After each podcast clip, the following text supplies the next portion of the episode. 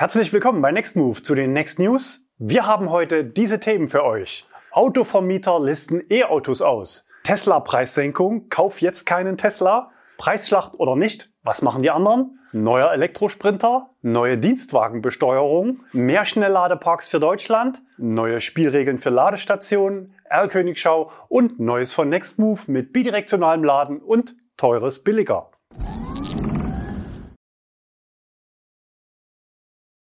Autovermieter listen E-Autos aus. Bereits vor einigen Wochen hatte Sixt öffentlich mit der Elektromobilität abgerechnet. Im letzten Quartalsbericht hieß es damals, ferner haben die in den vergangenen Monaten deutlich veränderten Marktbedingungen für Elektrofahrzeuge das Ergebnis belastet. Auf Deutsch, man hat speziell mit E-Autos kein Geld verdient. Zudem sei das allgemeine Interesse an E-Autos noch schwach. In einer Mitteilung an die Kunden wurde man später noch konkreter. Wir möchten Sie darüber informieren, dass wir derzeit keine weiteren Tesla-Fahrzeuge anschaffen. Den damaligen Bestand wolle man abbauen. Als Gründe nannte man vor allem unerwartet niedrige Restwerte und hohe Reparaturkosten.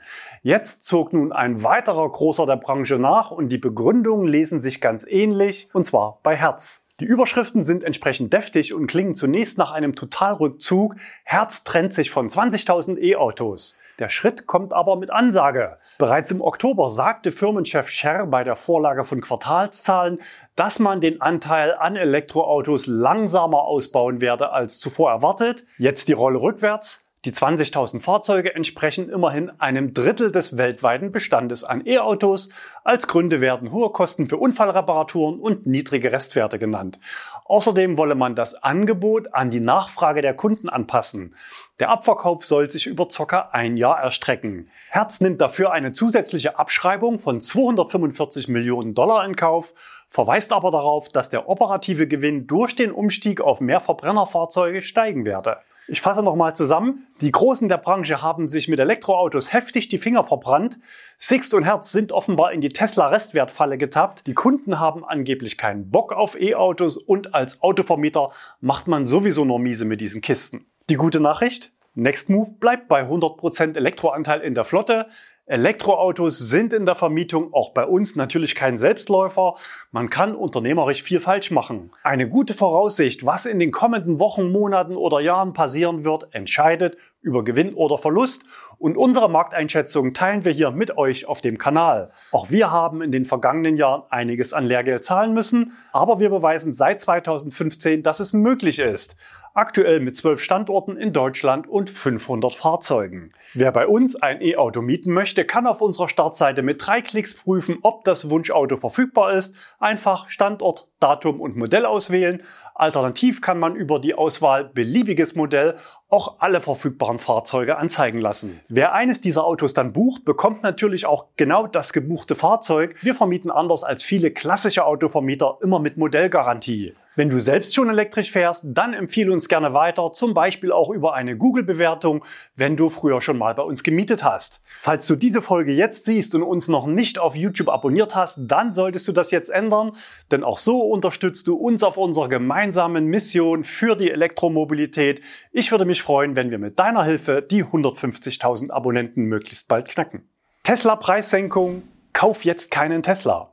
Am Mittwoch war es soweit. Tesla hat für mehrere Varianten die Listenpreise in Deutschland gesenkt, aber zu unserer großen Überraschung fiel die Preissenkung auf den ersten Blick deutlich geringer aus als von uns erwartet. Hier die Übersicht. Tesla Model 3, hier ist augenscheinlich nichts passiert.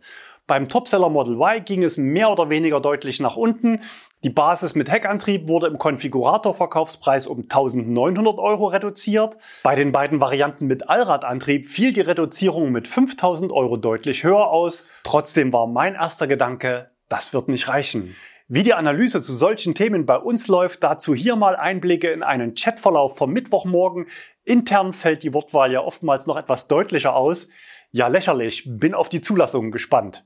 Warum lächerlich? Im November konnte man als Privatkunde sowohl das Basismodell als auch die Allradversion mit Tesla Dauerrabatt und Umweltbonus um 6000 Euro günstiger kaufen als mit der Preissenkung von dieser Woche. Insofern waren wir in unserer Prognose von deutlich höheren Preissenkungen ausgegangen. Meine Reaktion im internen Chat, ab März dann fette Rabatte oder Zinsaktionen. Weiter folgte im Chat dann ein Bildschirmfoto von mir mit einer Leasing-Kalkulation aus dem Tesla-Konfigurator mit Standarddaten für ein Model Y ohne weitere Extras, keine Anzahlung 10.000 Kilometer bei vier Jahren Laufzeit. Die resultierende Rate lag bei stolzen 616 Euro. Aber Tesla war noch nicht fertig. Im Tagesverlauf legte man nach und der Zinssatz im Konfigurator wurde sowohl für Leasing als auch für Finanzierung beim Model Y auf 0,0% gesenkt. Wie sich die Zinsaktion auf die Kosten auswirkt, zeigt das Beispiel in der Leasingkalkulation. Gleiches Auto, gleiche Eckdaten wie am Vormittag und siehe da, die Rate liegt nur noch bei 421 Euro. Also Taschenrechner raus. Die Rate sank um 195 Euro. Das Ganze mal 48 Monate ergibt eine Ersparnis von 9.360 Euro für die Laufzeit von vier Jahren. Ihr erinnert euch, vor zwei Wochen hatten wir Preisnachlässe in dieser Höhe für denkbar und notwendig erachtet, um in der geänderten Marktlage noch Autos verkaufen zu können. Ihr seht, unsere Markteinschätzung war gar nicht so schlecht. Es handelt sich also um eine massive Preissenkung in Summe aus Listenpreis und 0% Aktion von teilweise über 10.000 Euro. Insofern kann es nur eine Schlussfolgerung geben. Kauf jetzt keinen Tesla, auch wenn du das Geld auf dem Konto hast, sondern nutze das Finanzierungs- oder Leasingangebot von Tesla. Denn diese 0% Zinssätze kommen ja nicht als milde Gabe oder unternehmerisches Handeln von der Bank, sondern werden im Innenverhältnis Bank zu Hersteller ausgehandelt und kompensiert. Wir sehen also ein sehr starkes Signal von Tesla an den Markt und zugleich ein echt cleverer Move von Tesla in mehrfacher Hinsicht. Zum einen ist man damit preislich extrem flexibel. Über diese 0% Aktion wirft man indirekt einen sehr hohen Rabatt in den Markt, hält sich aber zugleich die Option offen, die Aktion jederzeit tagesaktuell wieder einstellen zu können, beziehungsweise den Zinssatz stufenweise wieder anzuheben. Im Kleingedruckten heißt es dazu, das Finanzierungsangebot ist begrenzt verfügbar und kann nur angewendet werden, solange der Vorrat reicht. Der zweite Effekt betrifft die Restwerte der Gebrauchtwagen. Wie heute im ersten Thema schon gezeigt, haben sich die großen Mietwagenfirmen ordentlich bei Tesla die Finger verbrannt und heftig Lehrgeld gezahlt. Sowohl Sixt und Herz nennen in ihren Statements das Kind beim Namen, eher ein ungewöhnlicher Schritt unter großen Unternehmen. Vermutlich sitzt der Stachel noch tief. Sixt legte ja sogar noch nach und erklärte, dass man selektiv besonders Tesla-Fahrzeuge ausflotten wird. Den Leasinggesellschaften geht es ähnlich. Eine Preissenkung um 10.000 Euro wäre Gift für die Restwerte und würde zu hohen Verlusten führen, sofern nicht anderweitig vorab Restwertvereinbarungen getroffen wurden. Die jetzige Zinsaktion stabilisiert aber die Restwerte, weil sie den Rabatt über mehrere Jahre erstreckt und zumindest teilweise an den Fahrzeugbesitz koppelt. Vergleichen wir noch kurz mit dem Wettbewerb, denn auch bei VW ist ja bekannt, dass man in der Preisgestaltung sehr viel über die Leasingrate arbeitet. VW ID4, allerdings großer Akku-Heckantrieb mit kleineren Extras auf den gleichen Verkaufspreis wie ein Tesla Model Y in der Basis gebracht. Vorab bei VW natürlich beide Aktionsrabatte inkludiert und auch hier wieder 48 Monate ohne Anzahlung mit 10.000 Kilometer jährlich. Die Leasingrate liegt bei 484 Euro und damit nur 63 Euro über dem Nullzins Tesla. Nur deswegen, weil offenbar auch VW diese Leasingrate intern rabattiert. Ein völlig nackter ID4 mit kleiner Batterie wäre mit 345 Euro monatlich übrigens 76 Euro billiger als das Model Y.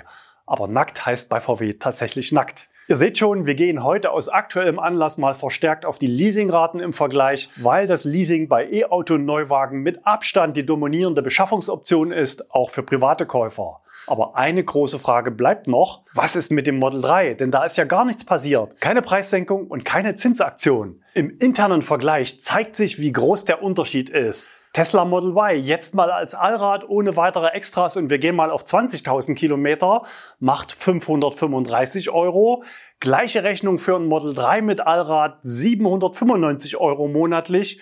Es ergibt sich auf die Laufzeit in vier Jahren eine Differenz von 12.480 Euro. Das Model 3 wird damit zumindest vorübergehend aus meiner Sicht trotz Facelift unverkäuflich. Was könnten die Gründe sein? Zum einen ist das Model 3 als Limousine mit kleiner Kofferraumöffnung schlicht weniger beliebt in Europa. Fakt ist, SUVs sind heutzutage die dominierende Karosserieform. Der Erfolg der früheren Jahre beruhte auf dem Mangel an langstreckentauglichen Alternativen. Zum anderen könnte der Produktionsstandort China ein Thema sein. Knappe Transportkapazitäten und gestiegene Kosten wobei man vermutlich für den Transport bei unter 1000 Euro pro Fahrzeug landet.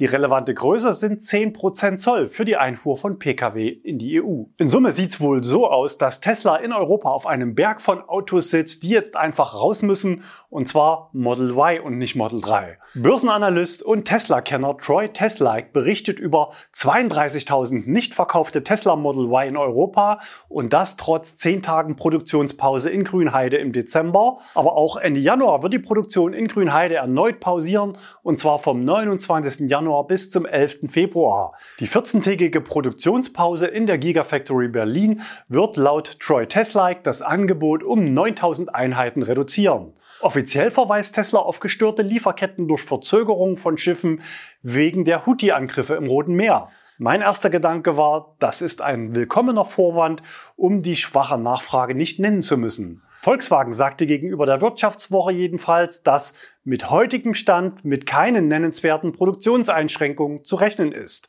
Andere Quellen bestätigen das. Aktuell haben wir keine Erkenntnisse, dass Maschinenbaufirmen aufgrund der Angriffe der Houthis neue Lieferengpässe verbuchen müssen, sagt der Verband der Maschinenbauer. Und wir erinnern uns, als die Lieferketten durch Corona und den Ukraine-Krieg komplett unterbrochen wurden, zeigte sich Tesla äußerst flexibel und war durch geschicktes Lieferkettenmanagement deutlich weniger betroffen als andere Autohersteller. Es ist also sehr wahrscheinlich, dass die Produktion in Grünheide wegen zu geringer Nachfrage ausgesetzt wird. Ein Grund dafür könnte sein, dass für Mitte 2024 das Model Y Facelift erwartet wird, zuerst in China und dann irgendwann auch in der Gigafactory in Berlin. Analyst Troy Teslaik zeigt einen Rückgang der Auslieferung in Europa in den letzten drei Quartalen. Während die Kurven für die USA und China nach oben zeigen, zeigt Europa einen klaren Abwärtstrend. Bisher waren Produktionsunterbrechungen aufgrund schwacher Nachfrage das sprichwörtlich rote Tuch für Tesla. Vielmehr betonte Elon Musk, man habe noch Spielraum bei der Marge und könne bei Bedarf preislich reagieren. Nun scheint man beides nötig zu haben. Außerdem gab es diese Woche noch eine Preissenkung für das Laden am Supercharger. Die Preise beginnen jetzt wieder in Deutschland ab 37 Cent pro Kilowattstunde. Vielleicht auch ein Argument für Kunden. Preisschlacht oder nicht? Was machen die anderen? Wir erinnern uns, zum Jahreswechsel waren vor allem VW und Renault mit Preissenkungen von bis zu 7000 Euro gestartet. Letzte Woche dann der Dacia Spring mit 10.000 Euro. Jetzt, wie erwartet, auch Tesla. Aber noch sind solche öffentlichen Rabatte oder Preissenkungen nicht marktüblich. Nicht alle Hersteller ziehen mit. Sind die Autos von Skoda, Volvo oder Peugeot so viel besser, dass man meint, man würde ohne Preissenkung auskommen? Wohl eher nicht. Oder stecken die Hersteller den Kopf in den Sand und hoffen, dass der Sturm in wenigen Wochen vorüberzieht? Die Antwort ist aus meiner Sicht, das Jahr ist noch jung. Nicht alle Hersteller müssen im Januar ihre Karten auf den Tisch legen. Zuerst wird dort reagiert, wo der Schmerz am größten ist. Beispiel VW in Deutschland starke Zulassung, das hatten wir letzte Woche gezeigt. Trotzdem hatte es 2023 mehrfach Produktionsunterbrechungen wegen schwacher Nachfrage gegeben. Insofern war klar, was passieren muss und es gab keinen Grund zu zögern. Trotzdem haben auch diese Woche weitere Hersteller nachgezogen, wenn auch etwas moderater. Bei Smart heißt es in einer Pressemitteilung von dieser Woche, bei einer neuen Bestellung von Privatkunden zwischen dem 15. Januar und 29. Februar wird die Smart Umweltprämie von 3.285 Euro von Smart übernommen. Privatkunden in Deutschland erhalten bei Kauf eines Smart Hashtag One Neufahrzeugs einen Sondernachlass auf den Kaufpreis. Das gleiche gilt im Leasing, aber eben nur für Privatkunden und zeitlich befristet, also keine Senkung der Listenpreise. Mit Fiat vermeldete diese Woche auch die erste Marke aus dem Stellantis-Konzern den Einstieg in die Rabattschlacht. Schnellentschlossene können derzeit bei Fiat ein ganz besonderes Schnäppchen machen. Die teilnehmenden Händler der italienischen Marke und Fiat gewähren noch bis zum 31. März 2024 einen Nachlass in Höhe von 5000 Euro beim Kauf eines neuen Fiat 500 Elektro. Auch hier setzt man auf die Rabattkarte statt Senkung der Listenpreise. Offenbar setzen zunächst viele Hersteller auf kurzfristige Anreize und eine Überwindung der schwachen Nachfrage im Jahresverlauf, also Verkaufszahlen beobachten und dann gegebenenfalls nachjustieren, im besten Fall für die Hersteller natürlich Rabatte auslaufen lassen. Am flexibelsten hat sich mal wieder Tesla aufgestellt, ihr habt es im Beitrag zuvor gesehen. Unsere Einschätzung, wer im Gesamtjahr 2024 eine relevante Größe in den Zulassungszahlen spielen möchte, muss ran an die Preise. Und das nicht nur mal kurz, sondern eben absehbar aufs Gesamtjahr. Wie viel Autos kosten dürfen, dazu wurden potenzielle Käufer kürzlich in einer großen Studie befragt. Laut einer Umfrage liegt die Preisgrenze für die Mehrheit für ein Auto bei unter 30.000 Euro. Das gaben mit 55 Prozent mehr als die Hälfte der Befragten an. Die Fragestellung bezog sich wohlgemerkt aber nicht auf ein E-Auto. Jeder Vierte nannte einen Kaufpreis zwischen 30 und 50.000 Euro. Der Preis ist dabei für die meisten wichtiger als die Marke. 55 Prozent ist die Herkunft des Herstellers egal, solange das Fahrzeug ihre Bedürfnisse erfüllt, hieß es. Außerdem wurde gezielt nach dem Kaufinteresse für E-Autos gefragt. Hier gab es auf niedrigem Niveau kaum eine Veränderung zum Vorjahr. 13 Prozent der befragten Deutschen sagten, beim nächsten Autokauf ein E-Auto zu bevorzugen. Im Vorjahr waren es noch 14 Prozent. Neuer Elektrosprinter. Bereits Anfang letzten Jahres präsentiert, soll nun die elektrische Neuauflage dessen Namensgebers in der Sprinterklasse an den Start gehen. Den neuen E-Sprinter gibt's in drei Batterievarianten, 56, 81 und 113 Kilowattstunden, wobei die mittlere Batterie erst im Laufe des Jahres dazukommen soll. Die resultierenden Reichweiten liegen bei 220, 310 und mit dem großen Akku immerhin bei 440 Kilometern. Zum Einsatz kommen ausschließlich LFP-Batterien. Die AC-Ladeleistung liegt bei 11 kW und in der Spitze können bis zu 115 Kilowatt schnell geladen werden. Damit sind Ladezeiten zwischen 28 und 41 Minuten für die Ladung von 10 auf 80 Prozent möglich.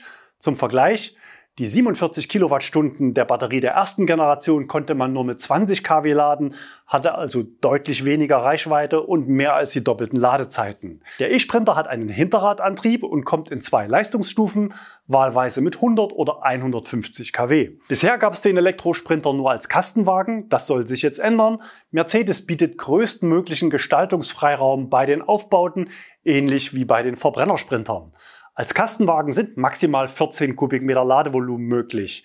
Das zulässige Gesamtgewicht liegt bei 4,25 Tonnen, die Höchstgeschwindigkeit bei 120 Kilometer pro Stunde. Neu ist außerdem die optionale Anhängerkupplung für Anhänger bis 2 Tonnen bei zulässigen 5 Tonnen in Summe für Fahrzeug und Anhänger im Gespann. Preislich startet der E-Sprinter als Kastenwagen mit der kleinen Batterie bei 59.990 Euro netto. Wie viel die Versionen mit den größeren Batterien kosten, ist bisher nicht bekannt. Auch der Online-Konfigurator war bei Redaktionsschluss noch nicht verfügbar.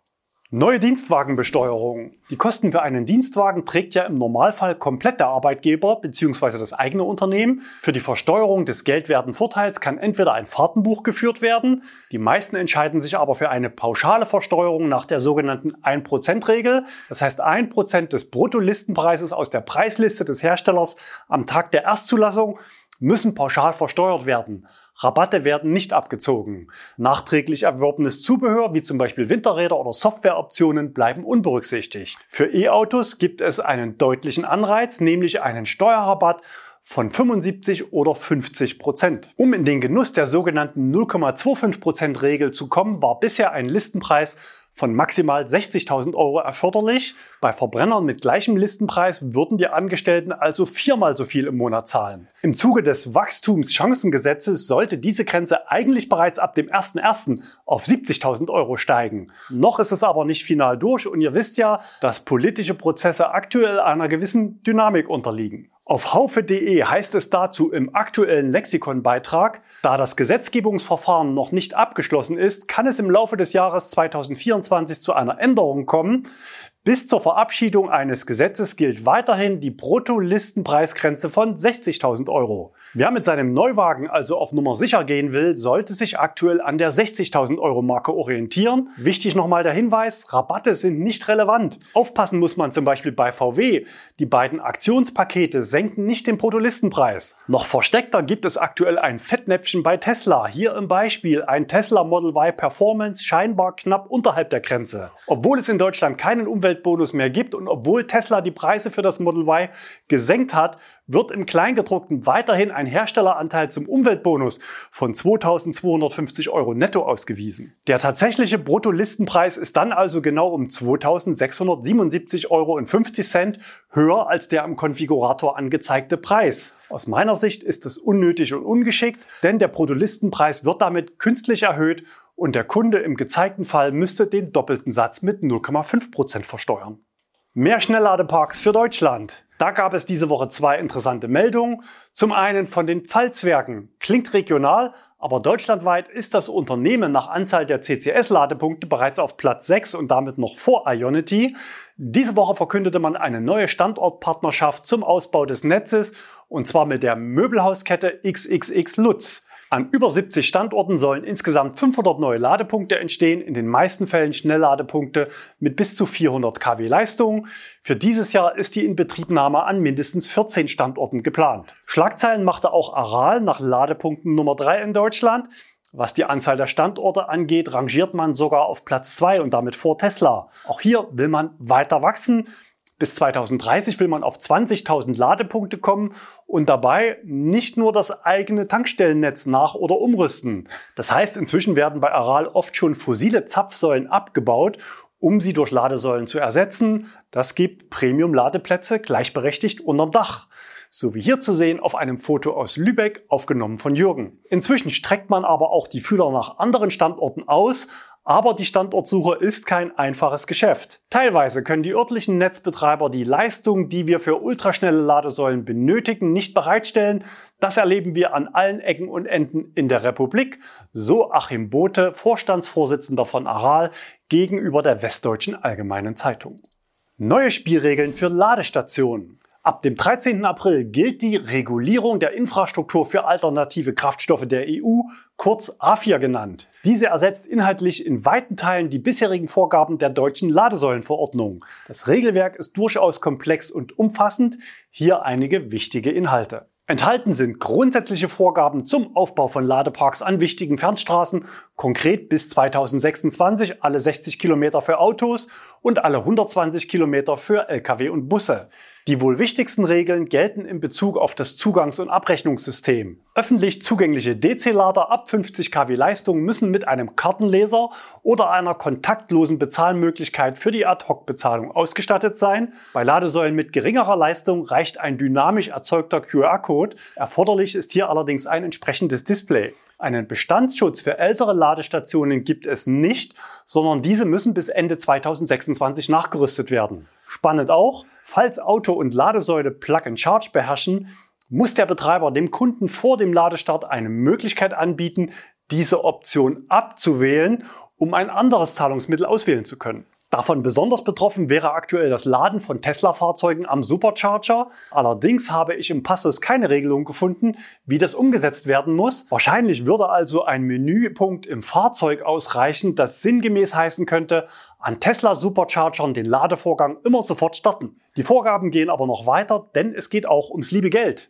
Die von den Betreibern öffentlich zugänglicher Ladepunkte berechneten Preise müssen angemessen, einfach und eindeutig vergleichbar, transparent und nicht diskriminierend sein. Falls es mehrere Preisbestandteile gibt, müssen die in einer definierten Reihenfolge aufgelistet werden. Als erstes der Preis pro Kilowattstunde, dann der Preis pro Minute, gefolgt vom Preis pro Ladevorgang und danach jeder anderen anwendbaren Preiskomponente, was auch immer das sein kann. Zum Beispiel ein Zuschlag für Laden mit weniger als 20 kW Ladeleistung am Schnelllader, könnte ich mir gut vorstellen. Damit große Anbieter ihre Marktposition nicht missbräuchlich ausnutzen, gibt es noch weitere Vorgaben zur Preisgestaltung. Die Betreiber öffentlich zugänglicher Ladepunkte dürfen durch die berechneten Preise nicht zwischen Endnutzern und Mobilitätsdienstleistern oder zwischen verschiedenen Mobilitätsdienstleistern diskriminieren. Bisher sind unterschiedliche Preise eher die Regel als die Ausnahme. Demnächst also völlige Gleichbehandlung beim Preis zwischen den Anbietern? Naja, nicht ganz.